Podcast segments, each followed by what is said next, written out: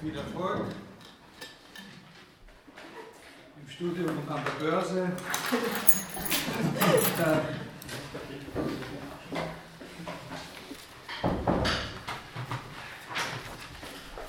bei den anderen Sachen auch. Heute ist Dienstag, am, am nächsten Montag um 17 Uhr, 17 Uhr, 15 Uhr, 17 Uhr? 17.15 17.15 ist eben der Vortrag von der Frau äh, Susanne Huber eben über den Traktatus. Nicht? Also die beschäftigt sich mit dem Frühphilosophie Wittgensteins, also eben, ich glaube, ziemlich äh, auch mit so Themen, die wir da jetzt äh, behandeln.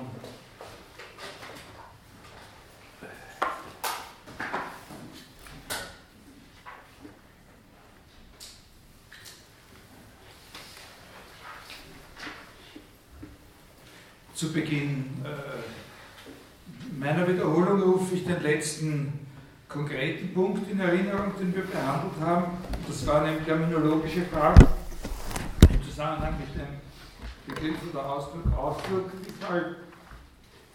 nicht bei Frege, sondern im Traktatus. Und da habe ich ihm empfohlen, äh, zwischen der sehr, sehr, sehr allgemeinen Bedeutung, die wir mit dem Zeitwort ausdrücken im Satz 3.1 haben, also wenn es heißt, im Satz drückt sich der Gedanke sinnlich wahrnehmbar aus. Und das entspricht der zweiten Bedeutung bei Frege. Wenn Sie sich erinnern, ich habe gesagt, Ausdruck können wir bei Frege grob, ne, sozusagen in drei Bedeutungen. Die erste ist die ganz unverbindliche, ein Stück und Sprache, also was weiß ich, äh, äh, Zwirnsfaden ist ein, ein Ausdruck der deutschen Sprache und nicht der englischen Sprache nicht? oder so. Äh, und dann die, die zweite, die ist die, nicht? Äh, Im Satz drückt sich der Gedanke sinnlich wahrnehmbar aus, also dieser Parallelismus von Sprache und äh, ihren Gegenständen über die Beziehung des Ausdrückens gedacht. Und dann gibt es noch eine dritte, kommen wir gleich dazu. Also zu unterscheiden zwischen dieser allgemeinen Bedeutung von Ausdrücken in 3.1 drückt sich der Gedanke wahrnehmbar aus, die dieser zweiten phlegischen Bedeutung entspricht, und einer engeren Bedeutung andererseits, in der Ausdruck mit Symbol synonym ist und die vor allem in 3, äh, 3.1 äh, festgelegt ist. Jeden Teil des Satzes, der seinen Sinn charakterisiert, nenne ich einen Ausdruck, Klammer, ein Symbol. Nicht? Das ist diese zweite. Äh, äh, also das ist diese speziellere Bedeutung. Äh, bei Wittgenstein speziellere Bedeutung. Und die bildet, äh, diese spezielle Verwendung ist natürlich vor allem, wie Sie dort bei 331 und so sehen, äh, öffnet die auch den Weg, äh, mögliche Unterschiede zwischen Teilen des Satzes wiederzugeben auf der Ausdrucksebene. Nicht? Ähm, das entspricht sehr diesem, diesem Gedanken des Satzes eben artikuliert und ist nicht einfach nur ein, ein zusammengesetzter Name. Und die bildet auch eine Grundlage, habe ich gesagt, das ist die eigentliche Grundlage für Wittgensteins Vorstellung von Allgemeinheit.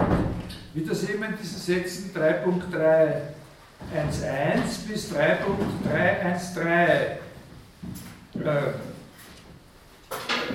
erklärt wird. Der Ausdruck setzt die Formen aller Sätze voraus, in welchen er vorkommen kann. Er ist das gemeinsame charakteristische Merkmal. Allgemeine Form der Sätze ist es, durch die er dargestellt wird. Und zwar wird da der Ausdruck konstant und alles übrige Variable sein, der Ausdruck, da haben wir dann über diese Sache mit der Variable, das ist sehr wichtig, nicht? Gesprochen. Und korrespondieren dazu, was ist eigentlich eine Konstante. Nicht? Äh, äh, ganz am Ende habe ich dann den wichtigsten Zusammenhang angesprochen, der sich von hier aus ergibt äh, mit der Funktionalitätsthese oder vielleicht sagt man besser, um, um sprachliche Missverständnisse zu vermeiden, Kompositionalitätsthese von 3.1 318. Nicht? Das ist der Zusammenhang dieser Gedanken mit dem, äh, mit dem Satz, äh, äh, den Satz fasse ich, wie Frege und Rassel, als Funktion der in ihm enthaltenen Ausdrücke äh, auf. Äh, da kommt es in erster Linie darauf an, dass man den Ausdruck Ausdruck mit Betonung liest. Wenn man diesen Satz liest, ist es von entscheidender Bedeutung, dass Sie das Wort Ausdruck betonen, dass da nicht einfach steht Teile oder sowas, ja? sondern dass er da wirklich, nachdem er erklärt hat, was er unter Ausdruck versteht, hier dann sagt, den Satz fasse ich als Funktion der in ihm enthaltenen Ausdrücke auf. Und zwar im Sinne der Bedeutung 2 bei Frege und nicht im Sinne der Bedeutung 1. Weil wenn man sagt, den Satz fasse ich als äh, Funktion der in ihm enthaltenen Teile auf, dann würde das heißen, in was man ihn halt irgendwie zerlegen kann, wenn man will, sprachlich oder auf, auf welcher Ebene. Aber er meint eben nicht eine willkürliche Zerlegung, sondern er meint eben als Funktion der Ausdrücke äh, äh, auf. Äh, das ist ein sehr wichtiger sachlicher Knotenpunkt. Denn was heißt das? Das heißt, ich fasse den Satz von diesen Ausdrücken, also in die er äh, zerlegt werden kann, äh, von diesen Ausdrücken her auf, als Funktion der in ihm enthaltenen Ausdrücke. Zugleich aber haben wir gesehen, können diese Ausdrücke ihrerseits nur von dem ganzen Satz her aufgefasst werden. Jede Variable ist eine Satzvariable. Der Ausdruck wird durch eine Variable dargestellt und jede Variable ist eine Satzvariable. Und alles, was ich Ihnen vorgelesen habe, vorher aus diesen Sätzen 3.3 und folgende, sagt ja nichts anderes, als dass man den Ausdruck immer nur vom Satz her auffassen kann. 3.4 1.4 zum Beispiel, der Ausdruck hat nur im Satz Bedeutung. Der Ausdruck hat nur im Satz Bedeutung. Äh,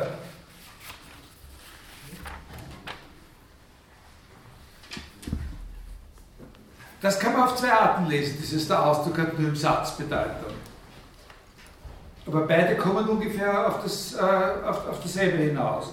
Lesart 1, äh, Erst wenn wir den Ausdruck in den Zusammenhang eines Satzes stellen, erfüllt er die für ihn charakteristische Aufgabe. Hat er Bedeutung. Na? Lesart 2. Überhaupt nur durch Abstraktion eines allgemeinen Zugs aus gegebenen Sätzen kommen wir überhaupt zu diesem Ausdruck in seiner Unterschiedenheit von anderen möglichen Ausdrücken. Also, der Satz setzt Ausdruck voraus, insofern ich den Satz mit Frege und Rassel als Funktion der in ihm enthaltenen Ausdrücke betrachte und umgekehrt, äh, der Satz setzt den Ausdruck und umgekehrt setzt der Ausdruck den Satz voraus. Es ist die, die, die gleiche Spannung, sagt man, oder könnte man sagen, die ich in der, in der letzten Vorlesung registriert habe, zwischen den sowieso sehr nah beieinander liegenden Sätzen 4.024 äh, und äh, 4.025 auf der einen Seite, 4.026 auf der anderen Seite. Ne? Äh, die Übersetzung einer Sprache in eine andere geht nicht so vor sich, dass man jeden Satz der einen in einen Satz der anderen übersetzt, sondern nur die Satzbestandteile werden übersetzt.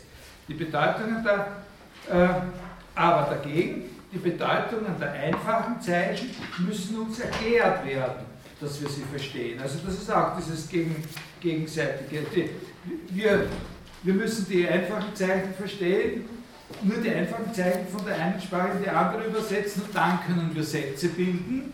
Das wird ja hinten noch gesagt, es liegt im Wesen des Satzes, dass er einen neuen Sinn mitteilen kann. Umgekehrt aber ist es so, dass die einfachen Zeichen uns erklärt werden müssen. Na, wodurch müssen uns erklärt werden? Durch Sätze natürlich. Nicht? In ihrer Verwendung in Sätzen äh, geschieht diese, diese Erklärung. Also, was müssen wir zuerst haben, möchte man sich fragen? Die Sätze oder ihre Bestandteile? Die Sätze oder die, die Ausdrücke? Also die, die Erklärung äh, dafür liegt äh, weitgehend, also viel was Besseres findet man nicht. Also äh, liegt dem weitgehend in den unmittelbar folgenden Sätzen 4027 bis 40 und, und 403. Ne? In, diesen, äh, in diesen Bemerkungen 4027 und 403, da steckt sehr viel äh, von der Motivation des Begriffs einer allgemeinen Satzform. Was ist überhaupt allgemeine Satzform? Ein Satz muss imstande sein, mit alten Ausdrücken einen neuen Sinn mitzuteilen.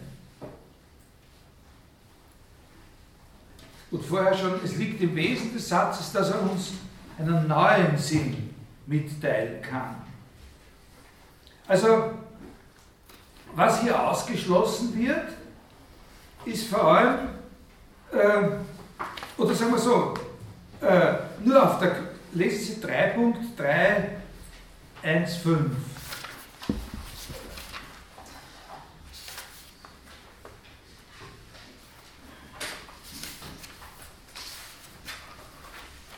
verwandeln wir einen Bestandteil in eine Variable und so weiter und so weiter. Äh, verwandeln wir aber alle Zeichen, deren Bedeutung willkürlich bestimmt wurde in Variablen, so gibt es nun noch immer eine solche Klasse. Diese aber ist nun von keiner Übereinkunft abhängig, sondern nur noch von der Natur des Satzes. Sie entspricht einer logischen Form, einem logischen Urbild. Natur des Satzes. Nur auf der Grundlage dessen, dass wir so eine Vorstellung von einer Natur des Satzes haben, also dass es so ein Urbild gibt, nur auf der Grundlage davon ist es möglich, dass wir Ausdrücke, die eine bestimmte Klasse von Sätzen charakterisieren, verbinden können zur Bildung neuer Sätze. Das muss man verstehen. Das ist der Witz. Also was, was als Spannung erschienen ist, ist nicht wirklich eine Spannung. Aber wenn es nicht so wäre, dass wir ein Vorverständnis so quasi hätten von dem, was die Natur des Satzes, dass wir nicht so ein Urbild hätten, dann wäre es auch nicht möglich, einzelne Ausdrücke in einer neuen Weise zu etwas verbinden, was wieder immer ein Satz ist. Sie können sich auch negativ ganz gut klar machen oder vielleicht sogar noch besser über das, was da ausgeschlossen wird, was nicht geht. Nämlich dieses Szenario, dass man zuerst ausschließlich mit einfachen Zeichen von der Art der Namen zum Beispiel, also für sich von der Art von sogenannten, sagen wir jetzt mal, kryptischen Namen, die nur aus Taufakten her letztlich bekannt sind, also dass man ausschließlich mit einfachen Zeichen vertraut ist und die verwendet man, um jeweils auf einen einzelnen Gegenstand äh, hinzuweisen. Das kann man. Und dann lernt man damit etwas ganz anderes zu machen. Dann lernt man auf einmal mit diesen Namen was anderes machen, was man vorher nie gemacht hat, nämlich sie zu Sätzen zu verbinden. Das ist unmöglich. Das ist kein mögliches Szenario, dass man zuerst das und dann das. Lesen Sie den Satz 2 0, 1, 2, 2, 2, 0, 1, 2, 2. Es ist unmöglich, am Schluss die Klammer, dass Worte in zwei verschiedenen Weisen auftreten. Allein und im Satz. Ja, das ist dieser Punkt. Nicht? Das gibt es nicht. Wenn man das lernt, kontrafaktisch, wenn es jemandem gelingt, das zu lernen, dann sind es eben nicht mehr dieselben, hier sagt er Worte, aber ich würde sagen Zeichen. Es sind dann eben andere Zeichen. Weil das Entscheidende am Zeichen, was es zum Symbol macht, eben seine Verwendung ist. Ne? Wie er sagt in 3.3, äh, 3.322, also jedes Mal muss ich mich, ich will überhaupt, letztlich will ich eigentlich überhaupt nicht mehr über den Traktatus irgendwelche Vorlesungen, weil das so praktisch ist. also wir da, ja. Heißt das eigentlich, dass es ein logisches Urbild gibt, das für alle Sprachen gültig ist? Naja, schon, klar, ja, ja. Also hier ist die Idee, die, ich meine, natürlich hat er jetzt, aber das interessiert Sie ja nicht, aber natürlich hat er hier sozusagen einen in gewisser Weise noch restriktiven Begriff von dem, was eine Sprache ist. Aber das sage ich dann in der letzten meiner Vorlesungen was davon dazu. Aber soweit ihn hier Sprache interessiert, kann man schon sagen, dass hier Urbild heißt, für alles, was in irgendwas anderes übersetzbar ist. Und das heißt dann einfach für alles, was Sprache ist. Egal, äh, welche sozusagen äußeren Formen das jetzt angenommen hat, äh, zum Beispiel, weil es auch zu anderen Dingen verwendet wird, als Behauptungen über die Wirklichkeit zu machen. Zum Beispiel, um zu kommunizieren oder, ne? äh, äh, oder etwas, was nahe ist, zum Beispiel zum Lügen. Auch, äh, und nicht nur wahre Behauptungen aufzustellen. Äh, äh, das Entscheidende am Zeichen ist seine Verwendung. Nicht? Es kann nie das gemeinsame Merkmal zweier Gegenstände anzeigen, dass wir sie mit demselben Zeichen, aber mit verschiedenen Bezeichnungsweisen bezeichnen, denn das Zeichen als dieses Material ist ja willkürlich. Man könnte auch zwei verschiedene wählen. Und wo bliebe dort das Gemeinsame in der Bezeichnung? Also das ist sehr, sehr wichtig, dass man sieht, dass diese Sache mit der Natur des Satzes, Urbild des Satzes, das ist, was uns erklären kann, warum die Kompositionalität funktioniert. Ja? Weil wir eben die Ausdrücke, es ist kein Widerspruch bei ihm, gibt es nicht wirklich einen Widerspruch zwischen Kompositionalität und, äh, und, äh, und, und, und, und, Kontexttheorie. Oder sagen wir jedenfalls gibt es keinen, der gar so leicht äh, fassbar ist. Es gibt beides und es gibt Spannungen, aber von diesem Gedanken mit dem Urbild her äh, ist klar, dass man es immer zusammendenken muss. Es ist ganz, ganz wichtig, dass der Satz mit alten Ausdrücken einen neuen Sinn mitteilen kann und insofern ist der Satz äh, sozusagen das Zweite. äh, aber das wäre nicht möglich, wenn es nicht sozusagen von dem Satz dieses Urbild gäbe, wenn es nicht in Bezug auf die Ausdrücke immer schon klar wäre, dass ihre Verwendung darin besteht, zu Sätzen zusammengefügt äh, zu werden. Ne? Und das gibt wieder diesen, das hat seine Konkretisierung wieder in diesem Gedanken von der, von der Satzvariable, von dem Ausdruck als der gemeinsamen Form, die eine Menge von Sätzen charakterisiert.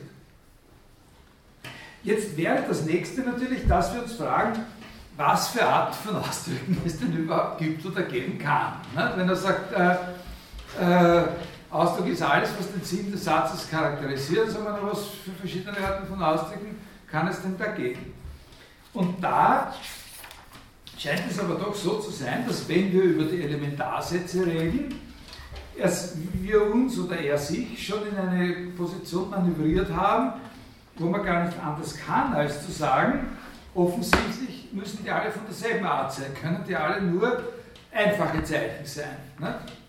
Wenn er sagt, der Elementarsatz besteht nur aus einfachen Zeichen, dann ist hier sozusagen, sind alle Alternativen schon geschlossen.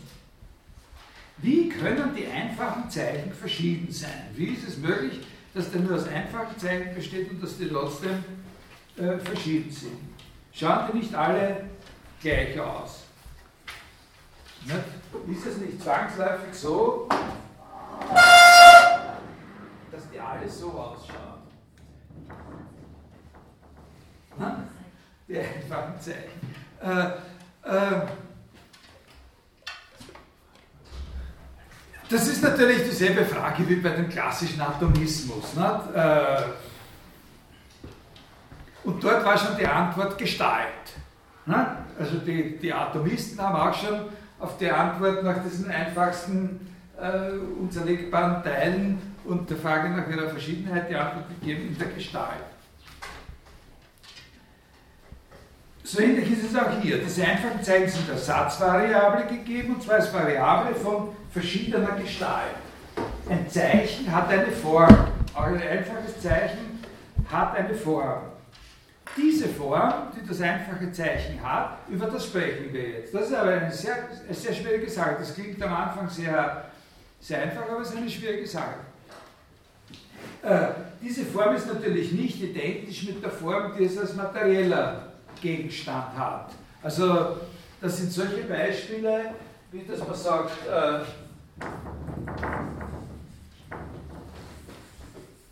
oder so, das sind nicht die passenden Beispiele für das, was er meint. Ja? Äh,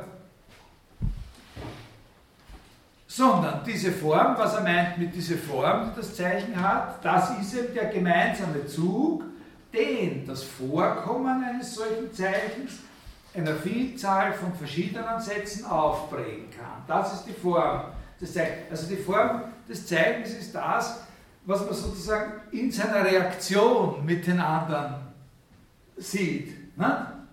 Also die Form des Zeigens ist sozusagen die Verfärbung, die es hervorruft, wenn es mit den anderen Zeichen reagiert. Ne? Wie bei, aus der Chemie, wenn man jetzt ne? äh, an die Chemiekasten zurückdenkt. Die charakteristische Art seines Vorkommens im Satzverband ist es, was die Form des Zeichens bestimmt. In künstlichen Sprachen oder überhaupt in, in abgegrenzten Szenarien kann man natürlich die materielle Form des Zeichens, das ist ein, sehr, das ist ein genauso wichtiger Punkt, das ist überhaupt nicht nebensächlich. In, in, äh, in, in künstlichen Zusammenhängen kann man natürlich die äußere Form des Zeichens eindeutig einer genau bestimmten und beschriebenen Verwendungsweise zuordnen und sagen, wir verwenden das zur Bezeichnung von und das und das. Die Zeichen aus der Mitte des Alphabets, kleingeschrieben, verwende ich für Elementarsätze und so weiter. In lokalen Zusammenhängen funktioniert das immer. Aber auf einer grundlegenden Ebene ist es nicht einfach. Also da besteht zwischen lokalen Zusammenhängen und dem Anspruch auf einen globalen Zusammenhang ein Riesenunterschied. Das geht nicht ineinander über. Der lokale Zusammenhang kann noch immer größer und größer gemacht werden und sowas funktioniert immer. Aber in einem globalen Zusammenhang ist es ein sehr, sehr großes Problem, weil es eben dann sowieso schon einmal a priori oder äh, zu einem Problem wird, was heißt dann Abgrenzung und vor allem, was heißt mögliche Verwendungsweise. Nicht? Also in der, wo ich, in, in, an, der Stelle, wo ich gesagt habe, na, äh, man kann in einem abgegrenzten Zusammenhang natürlich die äußere Form willkürlich bestimmen und einer genau beschriebenen Verwendungsweise zuordnen. Aber was ist eine genau beschriebene Verwendungsweise in einem globalen Zusammenhang?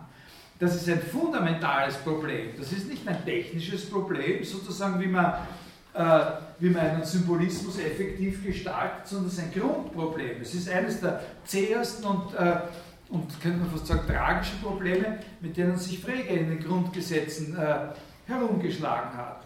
Weil wir sozusagen tatsächlich für, jede mögliche, für jedes mögliche Prädikat angeben können müssten, wie es dort verwendet wird, dieses Zeichen. Nicht? Also natürlich in den Grundgesetzen, da komme ich dann auch noch drauf, ist die Strategie ja so, wie soll man das sagen, was so ein System wie, die, wie Freges Grundgesetze will, oder was diese Art von axiomatischen Systemen wollen, das ist ja einen globalen Zusammenhang von bestimmten Festlegungen her zu bestimmen. Das ist ja sozusagen das Interesse des, äh, wie soll man sagen, dieses Universalismusanspruches, den es bei, äh, bei Frege da gibt. Das ist etwas, was dann später in der Geschichte der, äh, der philosophischen Logik eben im, im 20. Jahrhundert äh, nicht mehr so ist. Aber bei Frege ist das natürlich so, dass, dass man so sagen kann, ah, äh, ich habe schon genau bestimmt, was. Ich lese Ihnen dann auch später noch eine Stelle vor. Wir, wir wissen ja genau, was es für Prädikate gibt. Wir haben ja genau nur die Zeichen, die wir bisher definiert haben. Und der Anspruch ist eben, dass mit denen, die wir bisher definiert haben, alles definiert werden kann. Wir haben noch nicht alles definiert. Also das ist so eine, eine sehr auf jeden Fall ist es sehr schwierig. Ne? Und es ist ja jetzt nicht im Moment das, was uns hauptsächlich interessiert. Nur wollte ich Sie davor warnen, zu glauben, äh, dass es hier um, um, technische Kleinigkeiten geht bei der Frage des, äh, des Symbolismus. Sehen Sie, das ist eine Gelegenheit, darauf hinzuweisen, dass der Forschungsbereich Sprache, Symbole, Medien äh, am Institut für Philosophie, von dem ich seit ewigen Zeiten, fast schon seit er existiert, der, der äh, wie sagt man da, der, der, äh, der Frontkasperl bin, äh, dass wir da im nächsten Semester, im Sommersemester ein, ein Seminar machen für Master- und diese Doktorstudenten nicht, zu dem Thema Symbole und Symbolismen, wo wir jetzt eine, einen, einen, einen, einen Aushang machen werden, um das zu bewerben, dass möglichst viele und auch durchaus aus ganz verschiedenen Interessensbereichen an diesem Thema, das ist ja sehr, sehr ein weites Thema, sich interessieren und das wäre so ein, ein Punkt, dass man über, über Ansätze zu einer Zeichentheorie über Wittgenstein, über Nelson Goodman und, und, und solche Dinge ein bisschen was diskutieren könnte. Gut, Also, äh, der Punkt ist, äh, Form, äh, was das Zeichen als einfaches Zeichen bestimmt und von anderen einfachen Zeichen unterscheiden kann, ist seine Form. Und seine Form ist eben nicht seine äußere Gestalt, sondern seine Form ist seine, primär mal, seine Verwendungsweise, der charakteristische Zug, den er, wenn er in einen Satzverband eintritt, der Name, sozusagen diesem Satz auf, äh, aufprägt, sozusagen seine Disposition zum, zum Reagieren. Das ist diese chemische Metaphorik fehlt bei, äh, bei Wittgenstein. Äh, oder, ja, das ist mir gar nicht so lange her, wenn man jemanden über das sprechen gehört. Okay. Äh, in der Zeit insgesamt ist das gar nicht so, so fernliegend. Äh, wie hat der Kassen, der da diesen Vortrag auf dem, auf dem Felsen da oben gehalten hat, in, in Scholden, der Franzos, der eine, der da über diese chemischen, nicht? über diese chemische Bildlichkeit gesprochen hat. Na gut.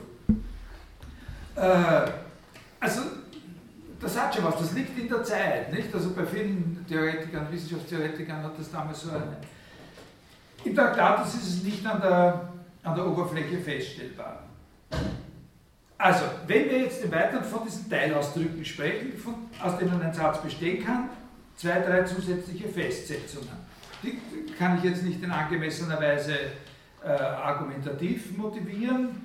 Sie werden Ihnen vielleicht ein bisschen willkürlich erscheinen, willkürlicher als bei Wittgenstein selber sind es bei mir auch nicht. Man kann sie prinzipiell motivieren und vielleicht wird es auch ein bisschen verständlicher. Manche von diesen Festlegungen sind problematisch, also die sind sozusagen auf, äh, auf Versuch und können ein bisschen ins Wackeln kommen, wenn man genauer hinschaut. Aber also zuerst einmal im Weiteren fast insgesamt im ganzen, in den ganzen letzten drei Stunden dieser Vorlesung, äh, wenn ich nicht was extra dazu sage, rede ich von Elementarsätzen. Äh, und das heißt, dass wir es auch vor allem mit einfachen Zeichen zu tun haben, wenn ich nicht extra was sage. Das wird dann schon eine große Rolle noch spielen. Also im Sinne von dem, äh, kleine Aussage von dem Peter Sullivan in dem Aufsatz da in dem Pfostenkuhl über das Kontextprinzip, Wittgenstein recognizes no complex subsentential expressions. Also unterhalb der Ebene des Satzes gibt es keine sozusagen genuin äh, komplexen Zeichen, sondern was da als komplexes Zeichen erscheint, ist immer noch auflösbar. Und zwar ist es wieder in einem Satz dann, und daher gibt es nichts unterhalb, letztlich nichts unterhalb der Ebene des Satzes, was ein komplexes Zeichen wäre.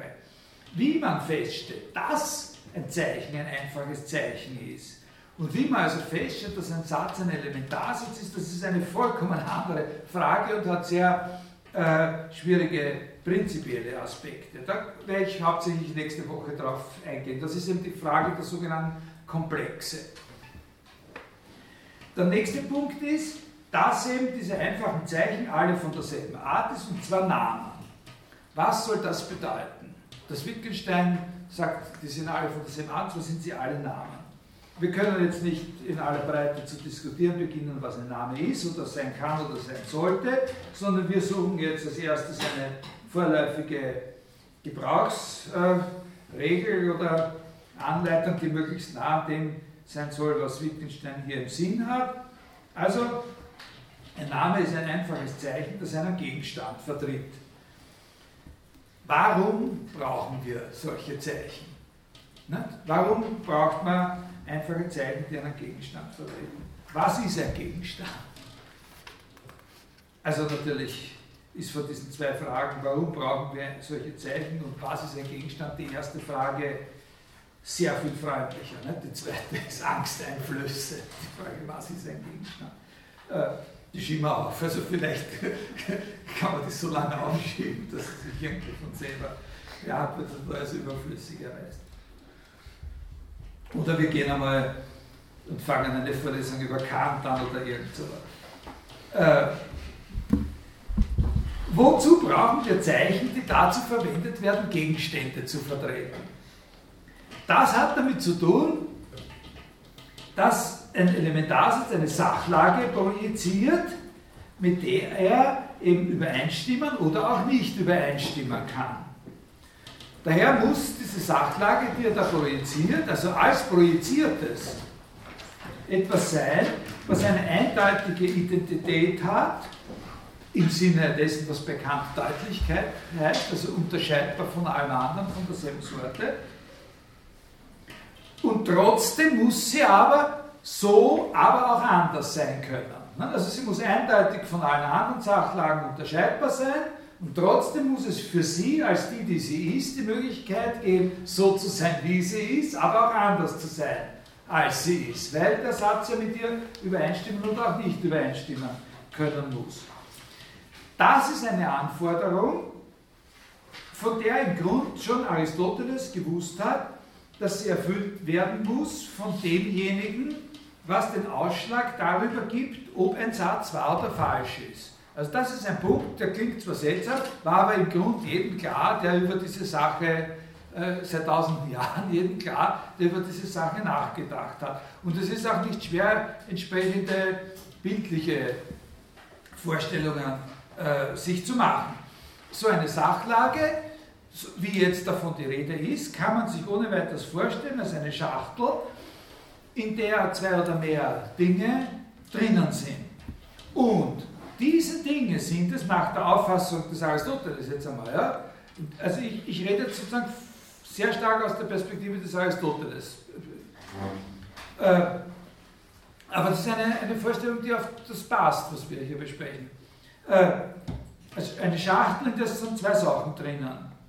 Und diese zwei Sachen sind es, aus denen die Sachlage besteht. Eine andere Sachlage besteht aus anderen Dingen. Also die Sachlage ist eindeutig identifizierbar durch die Dinge, die in ihr sind oder aus denen sie besteht. Genau diesen Punkt werden wir von einem Wittgensteinschen Standpunkt aus in Frage stellen, in Kürze. Ja? Wenn es aber so ist, dann kann man sagen, als nächstes, wenn diese zwei Dinge in der Schachtel richtig miteinander verbunden sind, nämlich so, wie der Satz sagt, dass sie verbunden sind, dann ist der Satz wahr. Wenn sie aber nicht verbunden sind oder auf eine falsche Art verbunden sind oder auf eine quere Art verbunden sind, dann ist er falsch.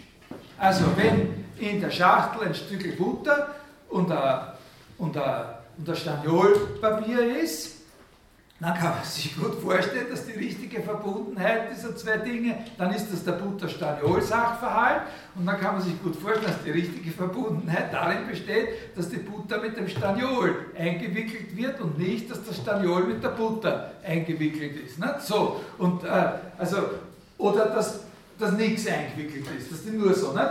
wenn die, äh, wenn die Butter mit dem Staniol eingewickelt wird, dann ist der Satz da ist ein Backel Butter drinnen, sozusagen war da eingepackte Butter, also, äh, dann stimmt sie, dann kann man sich das die richtige Art vorstellen. Wenn das nicht so ist, dann ist es noch immer derselbe Sachverhalt, ja, äh, aber nach der Auffassung des Aristoteles ist dann weder der Sachverhalt selber wirklich, wie es oder wahr, wie es heißt, noch ist vor allem der Satz wahr, der, na, verstehen Sie ungefähr, ja, also, aber etwas, wo er nicht Butter, sondern nur Margarine oder so, ist schon wieder ein anderer Sachverhalt. Ja? Äh, also so ist das eigentlich genau sowas, was man hier brauchen kann, mit eben einer kleinen Korrektur, die ich in Kürze äh, äh, Ihnen äh, vorstellig machen werde. Was aber auf jeden Fall von dieser Vorstellung übernommen werden muss, ist der Gedanke, dass der Sachverhalt komplex ist. Also der Sachverhalt ist auf jeden Fall zusammengesetzt. Wenn man sich den Sachverhalt nicht zusammengesetzt denkt, kann man sich die Wahr-Falsch-Differenz des Satzes nicht denken. Wir lassen jetzt sozusagen das Problem, die Korrektur noch einmal einen Augenblick weiter, einen Augenblick links liegen und bleiben bei dieser Zusammengesetztheit. Da kann man nämlich sehen, dass der Satz zusammengesetzt sein muss aus verschiedenen Elementen, die den Elementen des Sachverhalts entsprechen. Also dazu eben klarerweise Satz 3.21. Äh, äh, der Konfiguration der einfachen Zeichen im Satzzeichen entspricht die Konfiguration der Gegenstände in der Sachlage. Äh, zu der Projektionsmethode des Satzes. Wir haben ja gesagt, Satz wird eben bestimmt, Sinn des Satzes durch seine Projektionsmethode. Und dann haben wir gesagt, Projektionsmethode, Übersetzbarkeit und so weiter. Zu der Projektionsmethode des Satzes muss es dazugehören, dass diejenigen Elemente in dem Sachverhalt identifizierbar werden, die es sind, die sich dann so oder anders zueinander verhalten. Oder genauer, deren Verhalten zueinander eben darüber entscheidet, ob der Satz wahr ist. Also ob ich jetzt die Butter, das Staniolpapier oder das Staniolpapier die Butter einwickelt. Man kann sich auch vorstellen, wie das ist, wenn das Staniolpapier von der Butter eingewickelt wird. Grauslich ist das, aber möglich. So, 4, 5. Die allgemeine Form des Satzes ist, es verhält sich so und so. Verhält es sich nicht so und so, ist der Satz falsch. Aber es muss völlig klar gemacht worden sein durch den Satz selbst, was das Es ist. Dieses Es verhält sich so und so. Das muss klar sein. Verhält es sich nicht, verhält es sich nicht so und so, dann ist der Satz falsch. Aber es bleibt es. Und könnte man jetzt hinzufügen, wenn wir schon bei den blöden Witzen sind, wird nicht automatisch ich. Äh, und äh, auf jeden Fall, auf jeden Fall ist dieses S eine Multiplizität. Ne? Äh, Entschuldigung. Äh,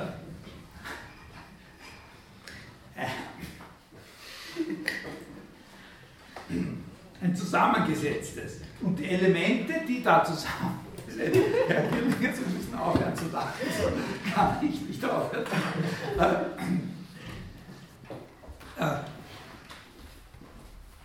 also diese Elemente, die da zusammengesetzt sind, die müssen eindeutig festgelegt sein. Und die Zeichen, die das festlegen, das sind die Namen. Und in diesem Sinn besteht der Elementarsatz aus Namen, mit denen diejenigen Elemente des projizierten Sachverhaltes bezeichnet werden, deren Verhalten zueinander die Wahrheitsbedingung des Satzes ist. Also es ist klar, es muss eine Bedingung geben, die muss was anderes sein als der Satz selber. Und jetzt sind wir einen Schritt weiter gekommen heute und haben festgestellt, ich meine, das sind winzige Schrittchen, aber und haben festgestellt, das muss was Zusammengesetztes sein und die einzelnen Elemente, aus denen das zusammengesetzt ist, die müssen im Vorhinein sozusagen, muss es für die Identifikationsanweisungen geben, weil man sonst nicht weiß, was dabei eine Rolle spielt.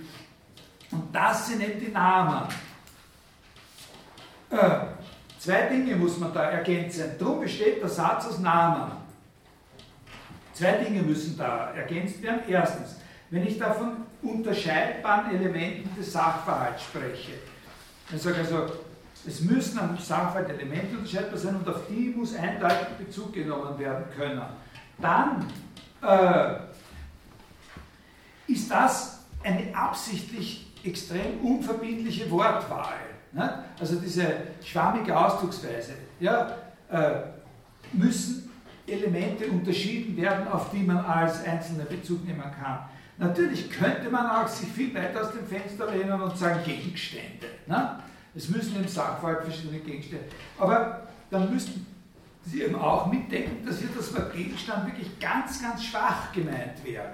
Keinerlei zusätzliche Annahmen, weil man hat ja diese Dinge nicht in der Hand. Man kann sie nicht. Ne? Äh, da dürfen noch gar keine besonderen Vorstellungen damit verknüpft werden. Darum ist es besser, äh, so, so teigig wie möglich da noch zu reden, gerade so, dass man halt rüberbringt, was gemeint ist.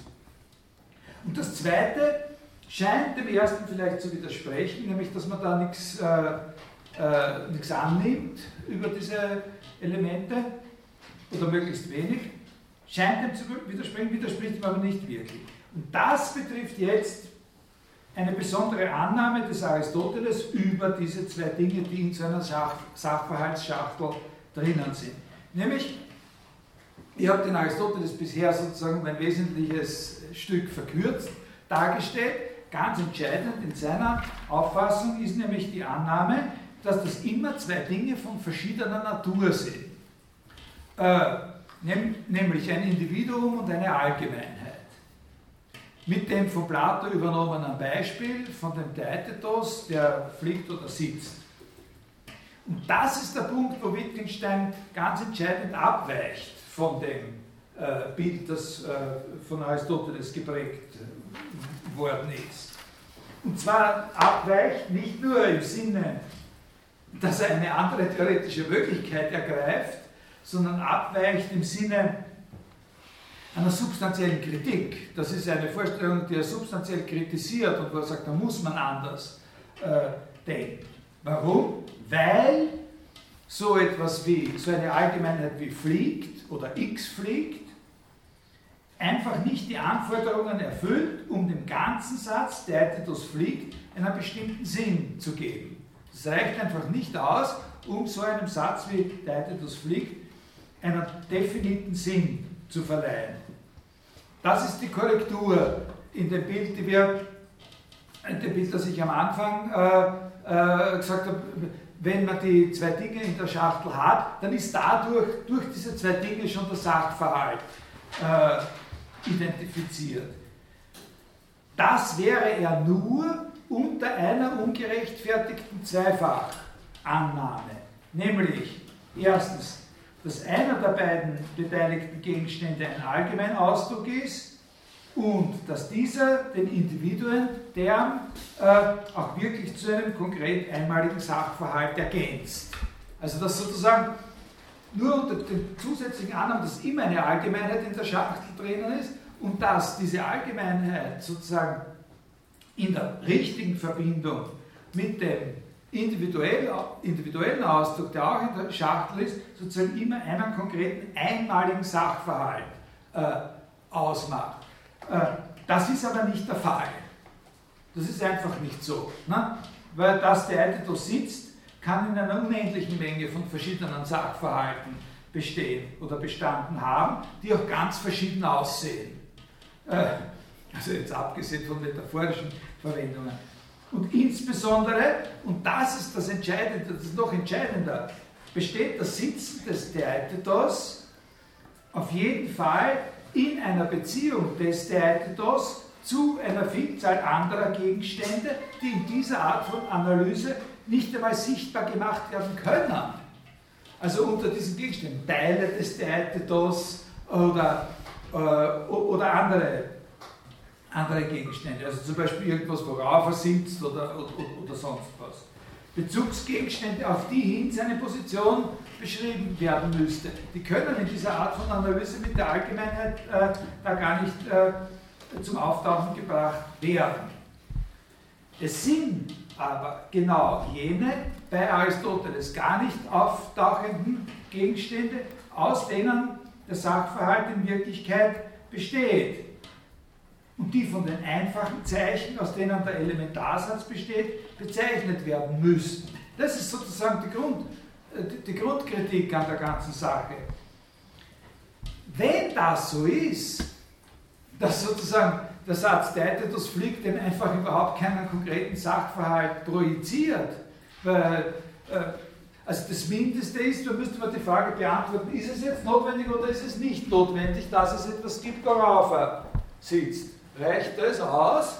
Oder muss ich einfach noch ein bisschen weiter rudern? So, äh, natürlich kann man sagen, einer ist in einer sitzenden Haltung oder wenn man den Sami Molcho in einer von diesen frühen tollen Pantomimen gesehen hat, wo er sagt, jetzt sitzt er, ne? hat, hat man sagen können. Ne? Dann war natürlich von einem Sessel oder sonst was äh, keine Spur. Jetzt steht er auf, kann man sagen. Aber also das ist ein Problem. Das muss alles äh, äh, muss alles, äh, muss alles geklärt werden. Äh, aber wenn das so ist, dann wird auch relativ bald der Verdacht zu keimen beginnen, dass der Sachverhalt eben, obwohl er aus nichts anderem als aus jenen zwei Gegenständen oder mehreren Gegenständen besteht, durch sie allein eben nicht identifiziert wird. Oder wenn ich besonders vorsichtig sein würde ich sagen, oder anders ausgedrückt würde ich sagen, es ist nicht klar, dass und wie der Sachverhalt unter diesen Voraussetzungen durch die Gegenstände, aus denen er besteht, auch schon vollständig identifizierbar sein sollte. Denn wenn ich zwei Gegenstände nehme, wie zum Beispiel Achill und Hektor, Dann ist es ein Sachverhalt, dass Achilles mutiger ist als Hektor, weil er ja von allen überhaupt der mutigste ist. Aber ein anderer Sachverhalt, dass Achilles hellere Haare hat als Hektor. Also der Sachverhalt ist durch die Art und Weise bestimmt, wie die Gegenstände in Beziehung zueinander stehen und nicht allein dadurch, dass es diese Gegenstände gibt. Aber er besteht aus nichts anderem als aus diesen Gegenständen. Das ist sozusagen ein Punkt, der für Wittgenstein ganz, ganz wichtig ist. Der Sachverhalt besteht aus nichts anderem als den Gegenständen, aber er ist nicht dadurch identifiziert, dass diese Gegenstände in irgendeiner Weise existieren oder angesprochen werden können. Das sind die Sachen, die er ganz am Anfang des Buches sagt. Ne? Sondern der Sachverhalt ist durch die Art bestimmt, wie sich die Gegenstände zueinander verhalten. Und die Gegenstände haben sozusagen in solchen Beispielen wie hier mit Hector und Achilles verschiedene Möglichkeiten, sich zueinander zu verhalten. Er ist mutiger als der, äh, äh, er besiegt ihn, er hat hellere Haare und so weiter. Also der Sachverhalt besteht aus nichts anderem als den Gegenständen, aber er ist durch das Gegebensein dieser Gegenstände in einer Art von Pseudoschachtel oder imaginären Schachtel noch nicht als dieser Sachverhalt identifiziert, weil dieselben Gegenstände, wie Wittgenstein sagt, auch eventuell auf andere Weise konfiguriert sein könnten. Zusatzbemerkung. Also jetzt eine Art Fußnote, Exkurs, kompliziert, aber äh, wichtig, also eine, Sache, mit der ich nicht fertig werde. Also, äh, aber wichtig, sich zu überlegen. Man könnte schon meinen, dass trotzdem eine Bestimmung des Sachverhalts allein durch die Gegenstände möglich wäre, wenn man erlaubt, dass diese Gegenstände ausreichend vermehrt, nach Belieben vermehrt werden. Folgende Idee könnte dahinter stehen. Dass Achilles hellere Haare hat als Hektor, ist er im Grund, genauso wie im Falle des sitzenden Theaetetos, noch immer eine allgemeine Aussage und ganz bestimmt kein Elementarsatz. Auch das sind eine Menge nicht, also zu, zum Beispiel wissen wir nicht genau darüber, ob sie jetzt rötlich waren oder nicht, nicht? diese helleren Haare. Ja, so, und, und, in einem konkreten Sachverhalt waren sie aber entweder so rötlich oder so rötlich oder gar nicht rötlich oder was. Da ist festgestanden, wie sie waren in dem konkreten Sachverhalt. Also ist das auch noch eine allgemeine Aussage. Und es sind auch hier in so einer Aussage eine Menge nicht ausgewiesene Gegenstände im Spiel. Also in so einer Aussage, Achill hat hellere Haare als Hektor, sind sehr, sehr viele Gegenstände im Spiel, die nicht benannt sind. Ja? Äh, Gegenstände, die zum Beispiel für den Lichteinfall verantwortlich sind oder dafür, dass überhaupt Licht ist. Der Schöpfergott, der gesagt hat, soll er Licht sein, ne? zum Beispiel. Wenn er gesagt hat, lassen wir das Ganze im Dunkeln, äh, von Anfang an, ne? dann wäre es vielleicht nicht so. Ne? Also, und wenn ich mir jetzt vorstelle, dass ich diese Gegenstände alle namhaft mache, dass ich überhaupt alle Gegenstände namhaft mache, die da im Spiel sind, und das bei jedem Satz mache, wer sagt uns dann, dass wir nicht eines Tages darauf kommen könnten, hypothetisch, dass bei Gegebenheit aller Gegenstände sich herausstellt, dass alle ihre Beziehungen, also dass alle Beziehungen aller Gegenstände zueinander in einem einzigen Typ von Gleichung beschrieben werden können. Dass es eine einzige angebare Art von Beziehung zwischen diesen und jenen Gegenständen ist, in der sowohl besteht, dass der mutiger als der andere ist, wie auch besteht, dass er hellere Haare hat als der andere. Das ist ein enorm schwieriges Problem. Also für Wittgenstein vor allem ein sehr schwieriges Problem. Es ist eine Sache, die für große Bedeutung gehabt hat, wo man aber, glaube ich, ganz gut sehen kann, äh, dass es ihm, also er sowieso nie gelungen ist, die verschiedenen Aspekte, unter denen diese Frage für ihn interessant wurde, äh, unter einen Hut zu bringen und außerdem, dass, er da, dass sich da seine Einstellung dazu verändert hat. Aber das ist etwas, was sich sehr weit unterhalb sozusagen seiner eigentlich theoretischen Aussagen abspielt. Es ist ja klar, dass es auf den ersten Blick hier zunächst einmal schaut so aus, als würde es da um eine Frage gehen, die die Philosophie gar nichts angeht. Nicht? Also es würde es da einfach um eine wissenschaftliche Frage gehen. Also es könnte man sagen, na, das sollen halt die Physiker herausbringen, ob das so ist oder nicht. Im Moment schaut es noch immer nicht so aus. Äh, also als könnte jemand diese Art von Gleichung präsentieren. Ne? Äh, äh, um das da geht, aber man kann es nicht a priori ausschließen. Und ein bisschen ist es bei Wittgenstein so, in manchen Phasen seines Lebens hat man den Eindruck, dass er, dass, dass er auch so reagiert, dass er, dass er die Sache so ein bisschen wegschiebt. Nicht? Andererseits ist ihm auch immer wieder, sieht man auch immer wieder Bemerkungen von ihm, aus denen schon hervorgeht, dass ihm klar geworden ist, dass man sich schon fragen muss, ob nicht die bloße Möglichkeit, dass alle Gegenstände sozusagen in ein und derselben einzigen Konfiguration miteinander stehen, nicht auch die philosophische Reflexion herausfordert. Also es gibt da eben zum Beispiel in diesen Gesprächen mit Schlick und Weismann Ende der 20er, Anfang der 30er Jahre solche Überlegungen wie, die heißen so, vielleicht gibt es nur einen Elementarsatz. Das ist sowas, was da äh, einschlägig wäre. Vielleicht gibt es überhaupt nur einen einzigen Elementarsatz. Und der hat eben, in dem kommen eben alle Gegenstände überhaupt vor und die sind dann in dieser einen unendlich stelligen sozusagen Beziehung miteinander konfiguriert. Nehmen wir uns aber zum Beispiel den Traktatus, die, die Bemerkung 20124. Äh, äh, 201, 24.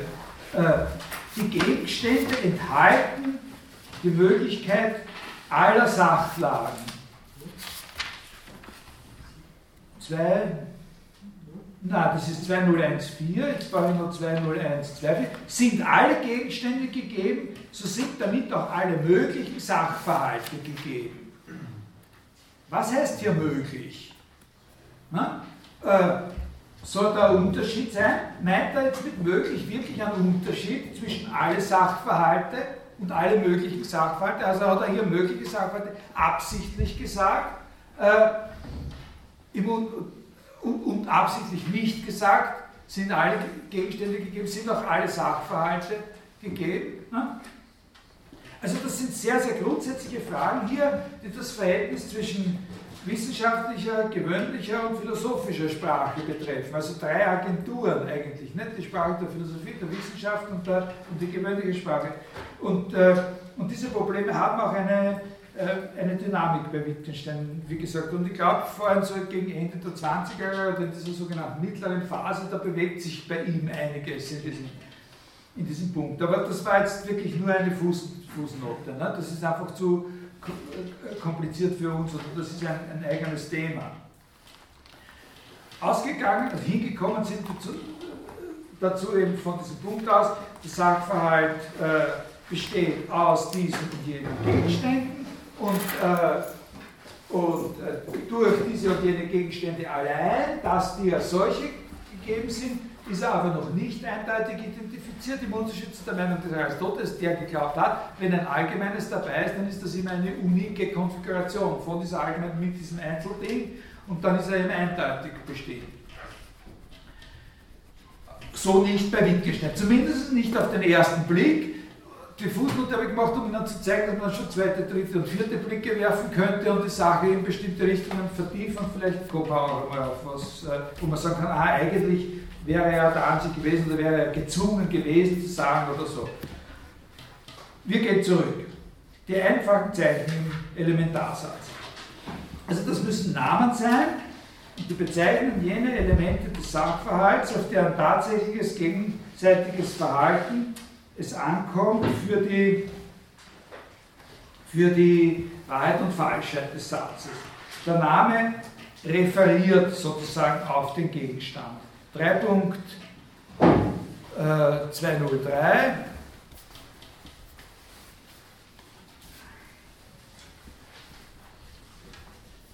Der Name bedeutet den Gegenstand. Der Gegenstand ist seine Bedeutung.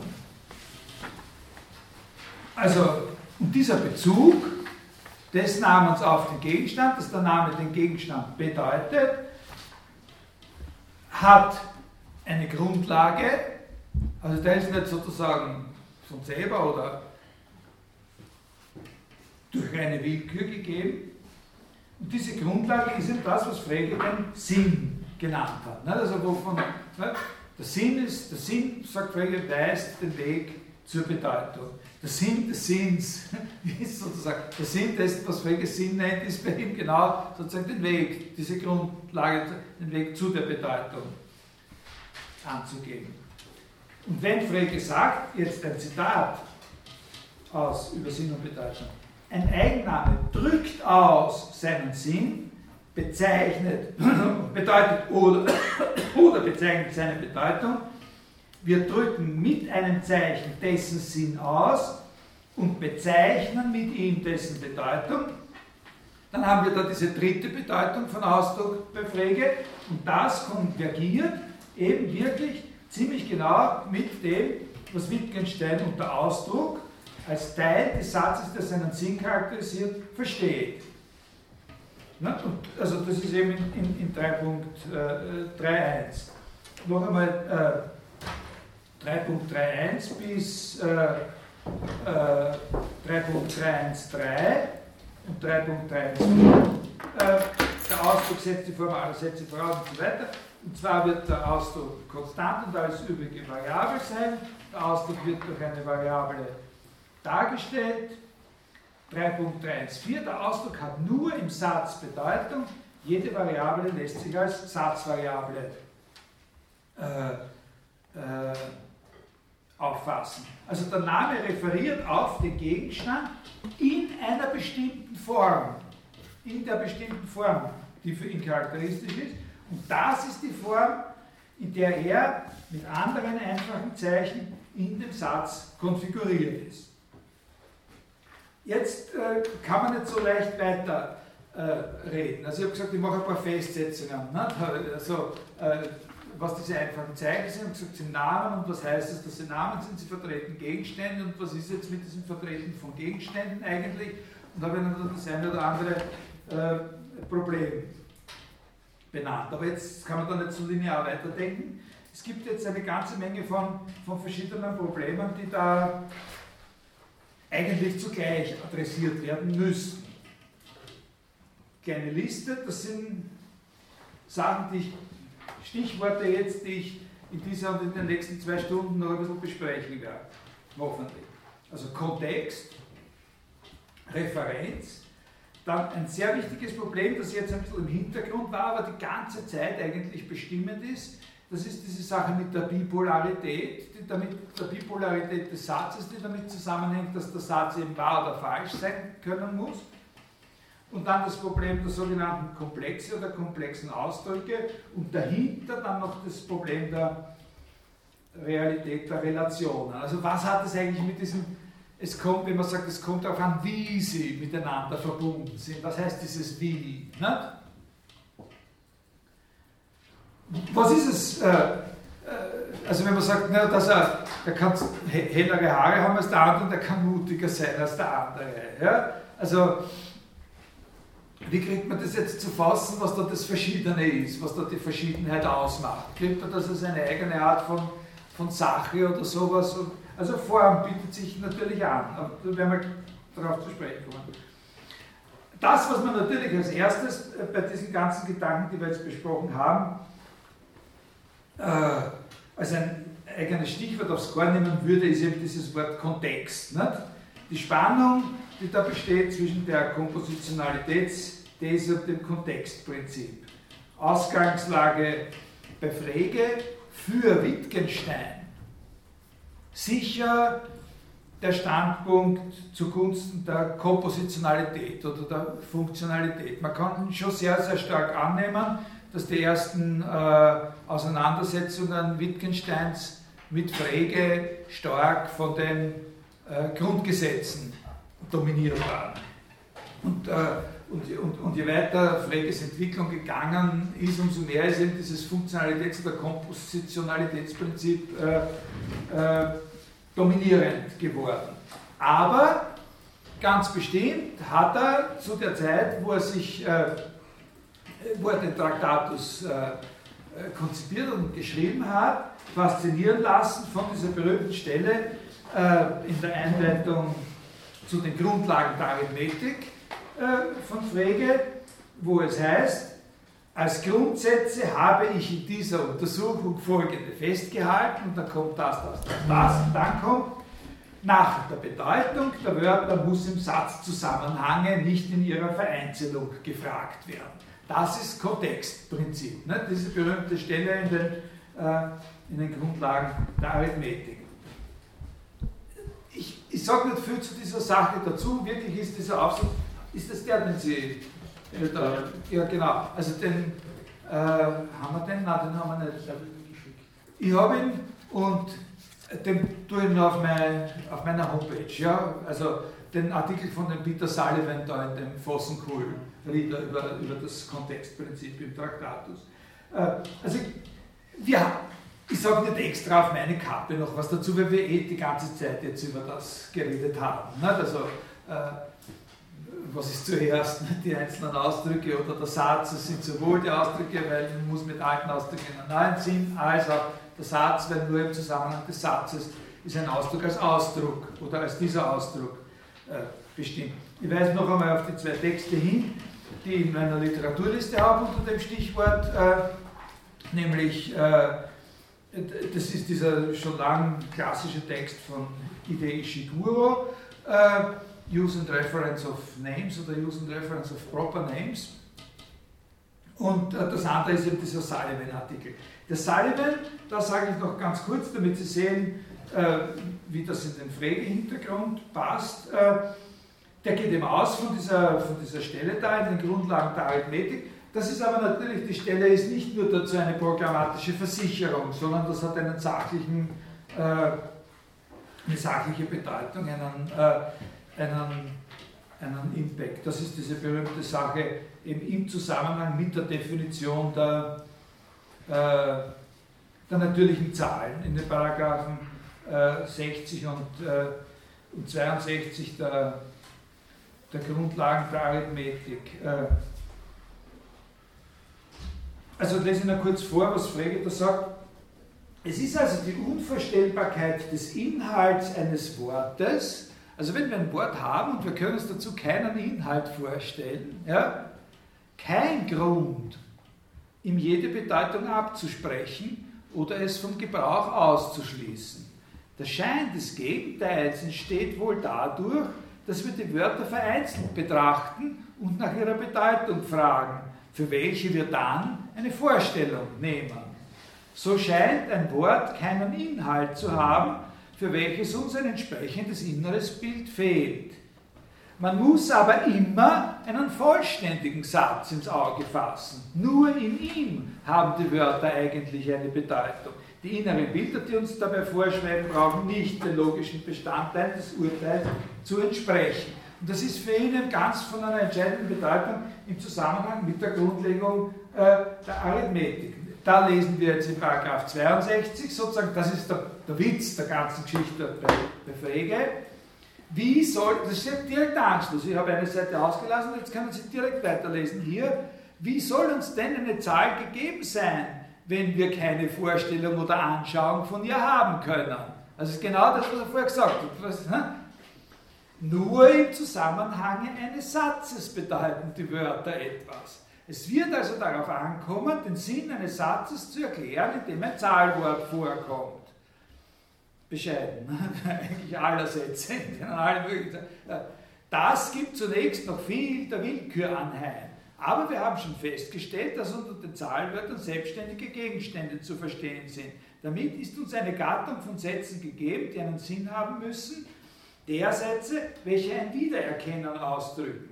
Wenn uns das Zeichen A einen Gegenstand bezeichnen soll, so müssen wir ein Kennzeichen haben, welches überall entscheidet, ob B dasselbe sei wie A. Das ist ein sehr wichtiger Punkt jetzt. Nicht? Wenn wir, wenn uns äh, äh, wenn uns das Zeichen A einer Gegenstand bezeichnen soll, so müssen wir ein Kennzeichen haben, welches überall entscheidet, ob B dasselbe sei wie A. Verstehen Sie? Also das Zeichen A funktioniert nur dadurch als dieses Zeichen A, dass wir etwas haben, was es zu allen anderen Zeichen, die für denselben Gegenstand in Frage kämen, in eine Beziehung setzt. Da kommen Sie auf dieses Problem, was ich da vorher angesprochen habe, mit, dem, mit der Universalisierung der Idee, äh, sozusagen in einem lokalen äh, Zusammenhang die Verwendungsweise durch die äußere Form des Zeichens äh, sozusagen zu bannen. Ne? In unserem Fall müssen wir den Sinn des Satzes, die Zahl, welche dem Begriff f zukommt, ist dieselbe, welche dem Begriff g zukommt, erklären. Wir müssen den Inhalt dieses Satzes in anderer Weise wiedergeben, ohne den Ausdruck die Anzahl, welche dem Begriff f zukommt, zu gebrauchen. Und dann kommt auf diese berühmte Sache mit Humes Principle, ne? also dass schon David Hume äh, Schlüssel die Idee gehabt hat, wenn zwei Zahlen so kombiniert werden, dass die eine immer eine Einheit hat, die jeder Einheit der anderen entspricht, so geben wir sie als gleich an und so weiter. Das ist dann diese Gleichzahligkeits- äh. Äh, Sullivans äh, Strategie in seinem Aufsatz ist ja die, dass er, äh, dass er das Kontextprinzip, äh, wie soll man das sagen, tranchiert, sozusagen ein bisschen eine äh, fleischhauerische Vorgangsweise. Dass er sagt, untersuchen wir das sowohl bei Frege wie bei Wittgenstein und schauen wir uns vor allem von Frege ausgehend an, wie das Kontextprinzip funktionieren würde, wenn es nur äh, Festlegung von Sinn durch Sinn ist und schauen wir uns dann an, wie es funktioniert, wenn es Festlegung von Referenz durch Referenz ist. Also, weil Sie haben ja entsprechende Funktionalitätsthesen, finden Sie ja bei Frege ganz leicht. Nicht? Also der Sinn, der Sinn des, des Namens ist der Beitrag, den er zum Sinn des Satzes leistet. Also der Sinn des Namens ist der Beitrag, den er zu dem Gedanken äh, leistet, der mit dem Satz ausgedrückt wird. Und äh, die Referenz des, äh, des Namens ist der Beitrag, den der Name zur Referenz des Satzes, nämlich zur Wahrheit oder Falschheit des Satzes leistet. Ne? Also wenn ich sage, äh, äh, äh, der Herr mit der gelben Krawatte um der Herr, der seine gelbe Krawatte und den Oberschenkel gebunden trägt, äh, äh, raucht eine Zigarre. Äh, dann, dann, ist, dann müssen Sie diese Phrase, der Herr, der eine gelbe Krawatte und den Oberschenkel gebunden trägt, sozusagen verstehen, um den Gedanken zu verstehen, den ich damit ausgedrückt habe.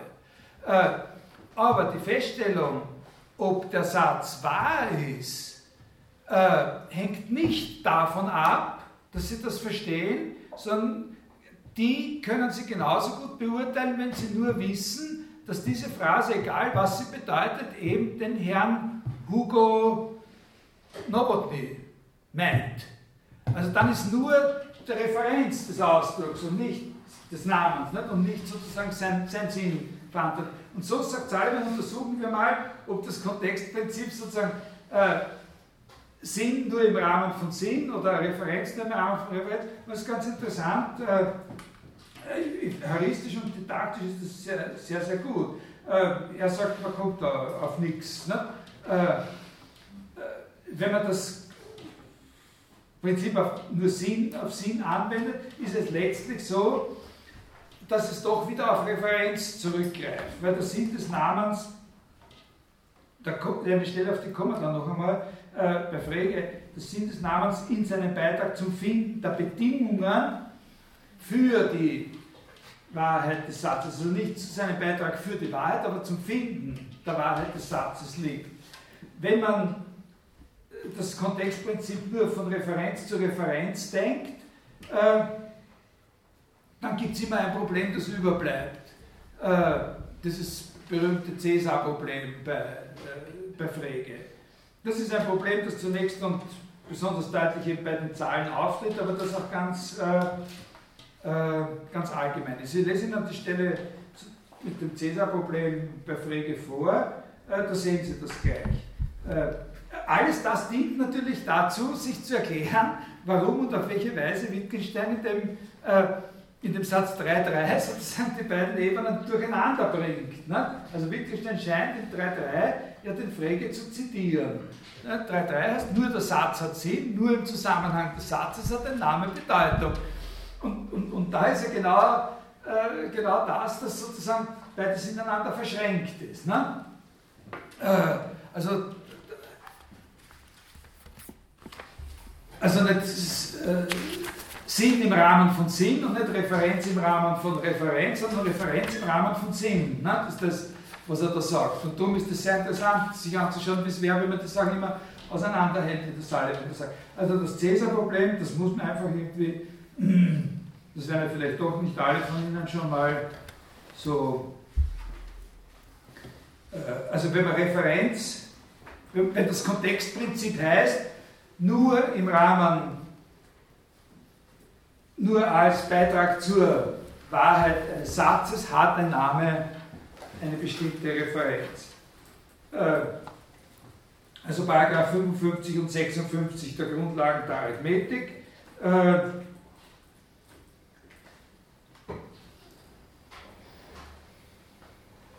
einem Begriff kommt die Zahl 0 zu, wenn kein Gegenstand unter ihn fällt.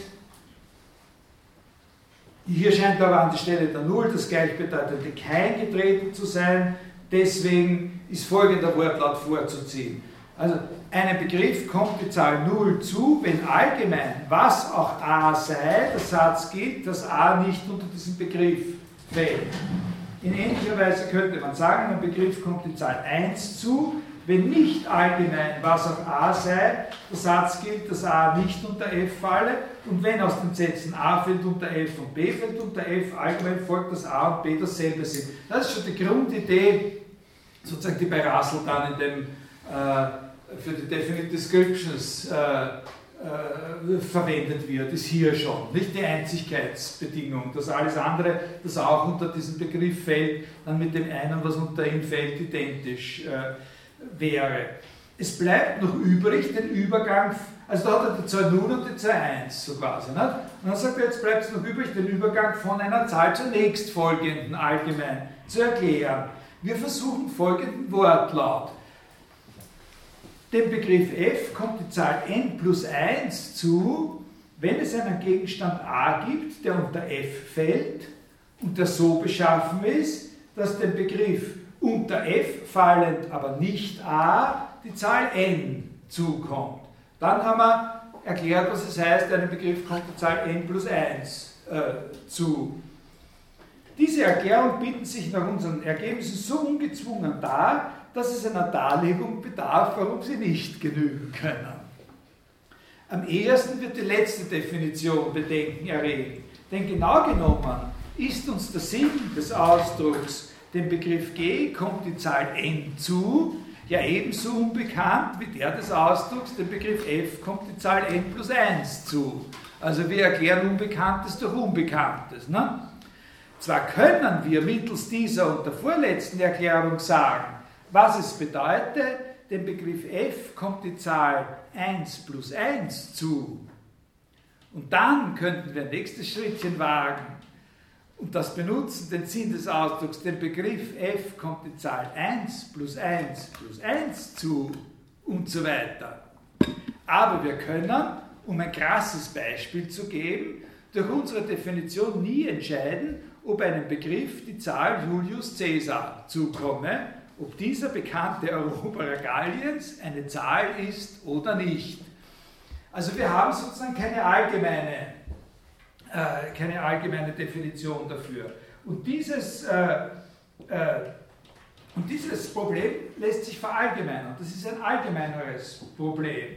Wir können sagen, zwei Zeichen bedeuten genau dann denselben Gegenstand, wenn für alle Begriffe überhaupt gilt, dass wenn man diese beiden Zeichen an der Argumentstelle einsetzt, man immer denselben Wahrheitswert bekommt. Das ist sozusagen die allgemeinere Formulierung von dieser Strategie. Wir können sagen, zwei Zeichen bedeuten genau dann denselben Gegenstand, wenn beim Durchgang durch alle Begriffe, also alle Funktionen von mir aus, es überhaupt gibt, immer, wenn wir diese beiden einsetzen, bei Einsetzung von dem einen derselbe Wahrheitswert rauskommt wie bei Einsetzung von dem anderen.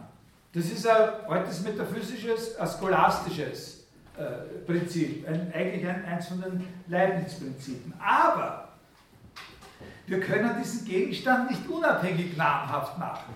Wir können nicht das, was er, was Frege äh, verlangt hat, das Zeichen A sozusagen so eingeführt haben, dass wir von jedem Zeichen B sagen können, ob das das A ist. Eben nicht. Ne? Wir wissen nicht, ob der Julius Caesar nicht eine Zahl ist. Wir können diesen Gegenstand sozusagen nicht als ihn selbst, ne? stellt man sich vor, namhaft machen. Also wir haben dann im Kontextprinzip den Zeichen eine Referenz gesichert, kennen aber den Referenten nicht. So kann man es am besten zusammenfassen. Ne? Das Kontextprinzip als Prinzip von Referenz zu Referenz reicht aus, dass wir uns beruhigen können und sagen, wir haben alles getan, um diesem Zeichen eine Referenz zu sichern. Aber den Referenten kennen wir nicht. Ne? In dem Sinn, dass wir sagen, wir, da gibt es auch im Traktatus Stellen. Wenn ich den Gegenstand kenne, muss ich alle Möglichkeiten seines Vorkommens, den Gegenstand zu kennen, heißt alle Möglichkeiten seines Vorkommens in Sachverhalten zu kennen. Und das legt den Finger genau auf diese, auf diese Stelle. Also wer würde zu dem Stichwort Kontextprinzip nicht sagen, sondern aus diesem letzten Gedanken da äh, den Begriff Referenz aufgreifen und jetzt dann noch auf eine Facette eingehen, oje, oje, oje. Äh, äh, äh, naja, auf eine Facette, auf eine Auswirkung. Ja, wollten Sie was sagen? Ich würde gerne was sagen. Ja, ja los. Bei, beim Pflegegrundgesetze haben wir immer einen Urteilsstich, der sozusagen vor allen Leitungen steht. Man könnte auch jetzt sagen, dass immer erst dann, wenn wir sozusagen eben das Urteil fällen, in den, in, in, in ja. unterscheiden wir zum Wahrheitswert des ja. Gedankens fort, ja. dass dadurch eigentlich schon mal sichergestellt ist, dass die Frage nach der Referenz sozusagen immer, eben immer nur über die Sinnebene läuft. Immer nur über? Immer nur dann sozusagen vonstatten geht, wenn wir den Gedanken bereits haben, den Sinn bereits haben. Das heißt, das, was Sie da mit Bezug auf Stalin gesagt haben, von wegen, dass Referenz auf Referenz, ja? Dass man das irgendwie separieren könnte. Dass ja. man sozusagen die, die Referenzproblematik vor der Symptomatik irgendwie angehen könnte, scheint mir bei Frege gar nicht machbar. Nicht machbar. Er sagt auch, ist auch nicht. Nein, ist auch nicht. Aber was unterscheidet dann Freges Position von der ähm, von Wittgenstein? Na, da werde ich gleich noch eine Stelle vorlesen. Ja, ja, ja. Also, ich meine, die Frage ist, was bezeichnet man als Freges Position? Das ist die Schwierigkeit. Nicht? Die Leute kämpfen alle damit, sozusagen herauszukriegen, was Freges Position ist. Was ist das, was er wirklich gesagt hat, was ist das, was er eigentlich hätte sagen müssen, aufgrund dessen, was er woanders sagt an dieser Stelle. Also ich werde Ihnen eine Stelle vorlesen. Ich muss jetzt ein bisschen beeilen, aber ich schaue, dass ich das auf jeden Fall hinkriege. Das staunt man. Ne? Äh, äh, Wittgenstein, Referenz. Äh, dass der Satz nicht auf den Wahrheitswert referiert, sondern die Bedingung für seine Wahrheit nicht referenziell darstellt. Das ist sozusagen der, die Idee dieser ganzen Bildtheorie. Der Satz referiert nicht auf seine Wahrheitsbedingung, aber er muss seine Wahrheitsbedingung sozusagen eindeutig irgendwie klar machen. Da hat er diese Projektionsidee, nicht referierende bildliche Darstellung. Dass aber seine Teilausdrücke sehr wohl auf Elemente, die in dieser in dieser Bedingung unterscheidbar sind, sehr wohl referieren. Also, das ist eine, ja, da habe ich eh schon die Stelle, das ist eine Konzeption, die man aus, äh, aus der Frägischen sozusagen heraus, äh, herausoperieren, äh, herausoperieren kann. Äh, vor allem natürlich kann man es aus der Frägischen herausbringen, wenn man die Idee schon hat. Also, nicht, also so, äh, man braucht im Grunde nur die Referenz des Satzes auf den Wahrheitswert aus der frägischen Konzeption äh, zu streichen und die anderen Sachen ordnen sich dann relativ äh, einfach von selber neu an. Also 3.3, nur der Satz hat Sinn, nur im Zusammenhang des Satzes hat ein Name Bedeutung.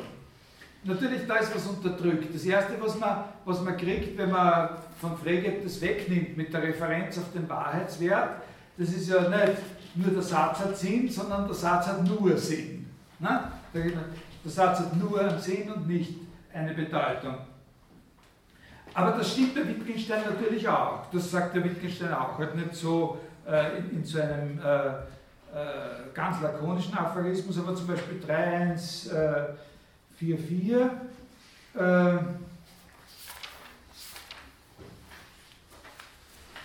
Sachler kann man schreiben, nicht benennen.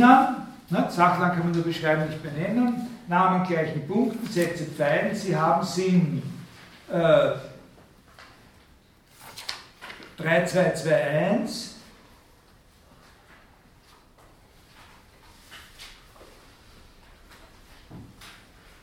Die Gegenstände kann ich nur nennen und so. Ich kann nur von ihnen sprechen, sie aussprechen kann nicht. Ein Satz kann nur sagen, wie ein Ding ist, nicht was es ist. Äh, also er kann nicht etwas, äh, äh, etwas benennen.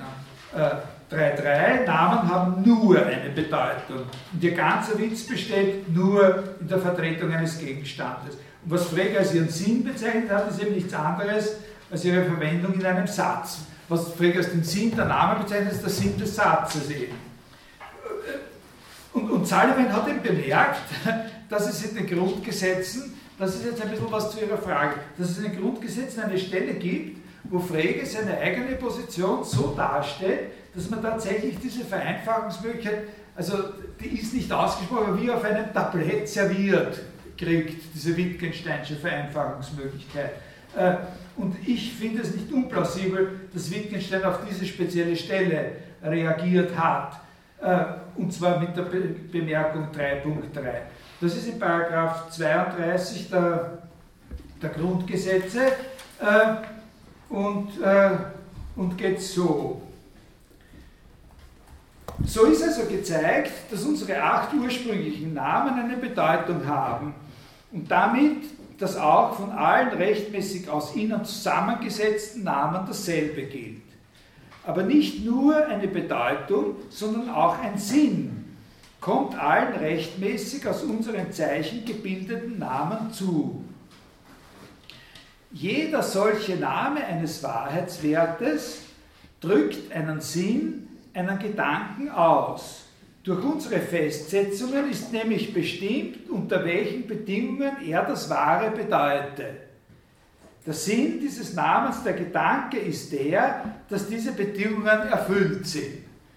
Also da hat man eigentlich schon sozusagen das Gefühl, man kann das mit der Referenz auf den Wahrheitswert äh, ja eigentlich weglassen, weil in Wirklichkeit das Ausschlaggebende dafür, dass der Name eine Bedeutung hat, sein Beitrag dazu ist, dass wir die Wahrheitsbedingung des Satzes finden können.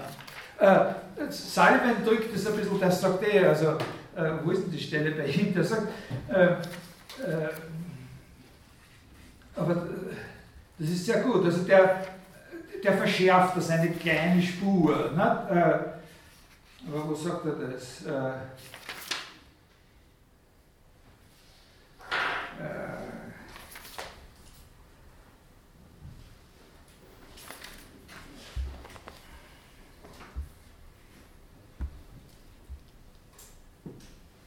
äh, schlecht.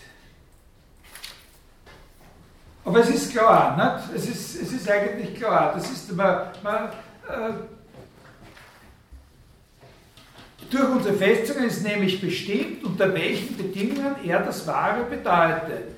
Der Sinn des Namens, der Gedanke, also Satz als Name eines Wahlsatz, der Gedanke ist eigentlich, sagt Sullivan dann, bei jedem Satz eigentlich nichts anderes, und das hat was mit dem Urteilsstrich wahrscheinlich auch zu tun, natürlich dass diese Bedingungen erfüllt sind.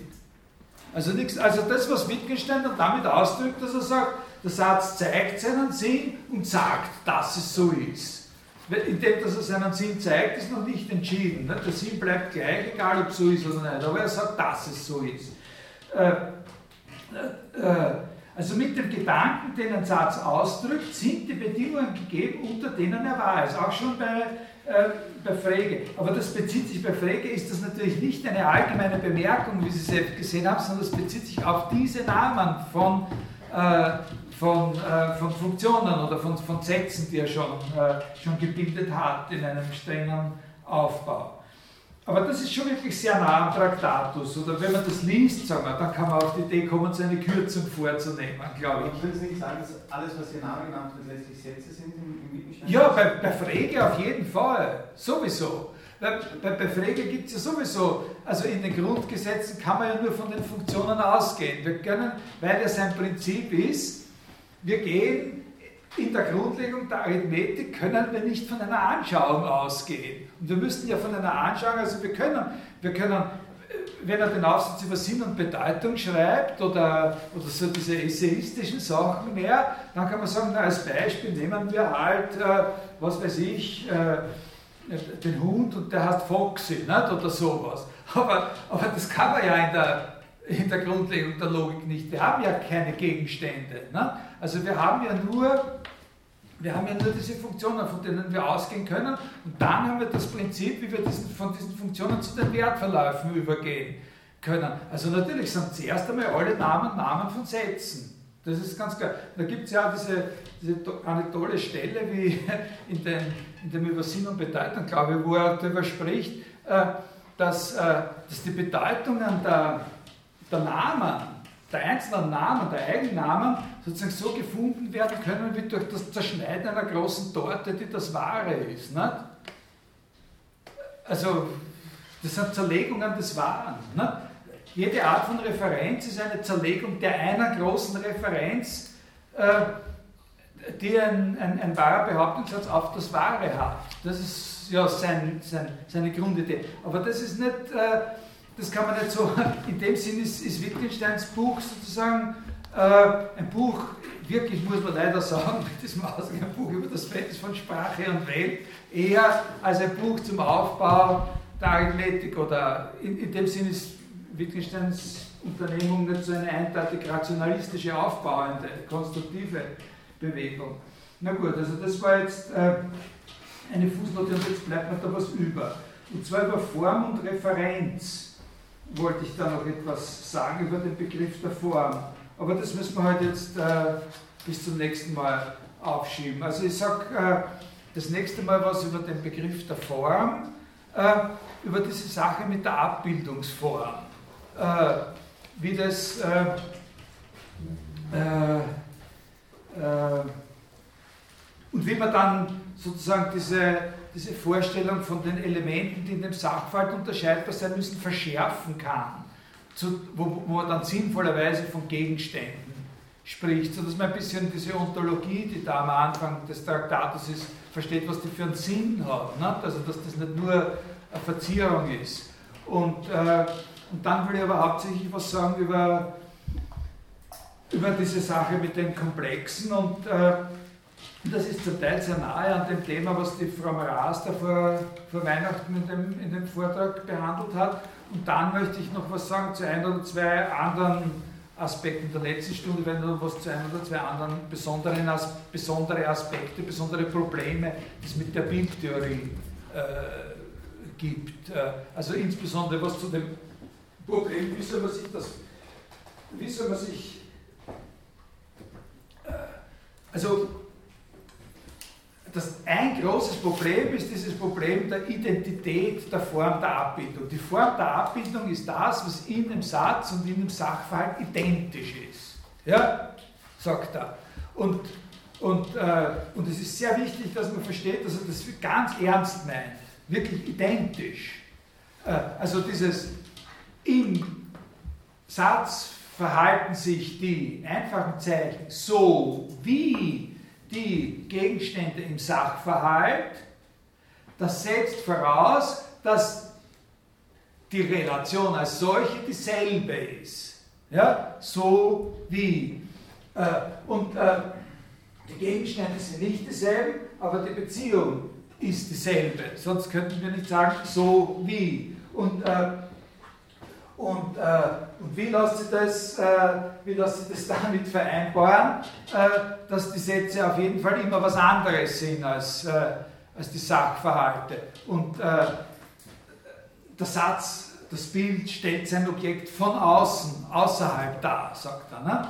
Äh, und wie lässt sich das Verhalten damit vereinbaren, dass das intuitiv ja völlig unglaublich ist, dass es intuitiv ja völlig unglaublich ist. Man hat ja das Gefühl, die Sachen in der Wirklichkeit, die können sich auf so viele verschiedene Arten zueinander verhalten, dass die Wiedergabe dieser vielen verschiedenen Arten äh, durch die bloße sozusagen Art der Zusammenfügung von einfachen Zeichen in irgendwelchen, äh, in irgendwelchen solchen Elementarsätzen das nie ausschöpfen kann. Ne? Also da gibt es eine eigene Tradition von Überlegungen, die, äh, äh,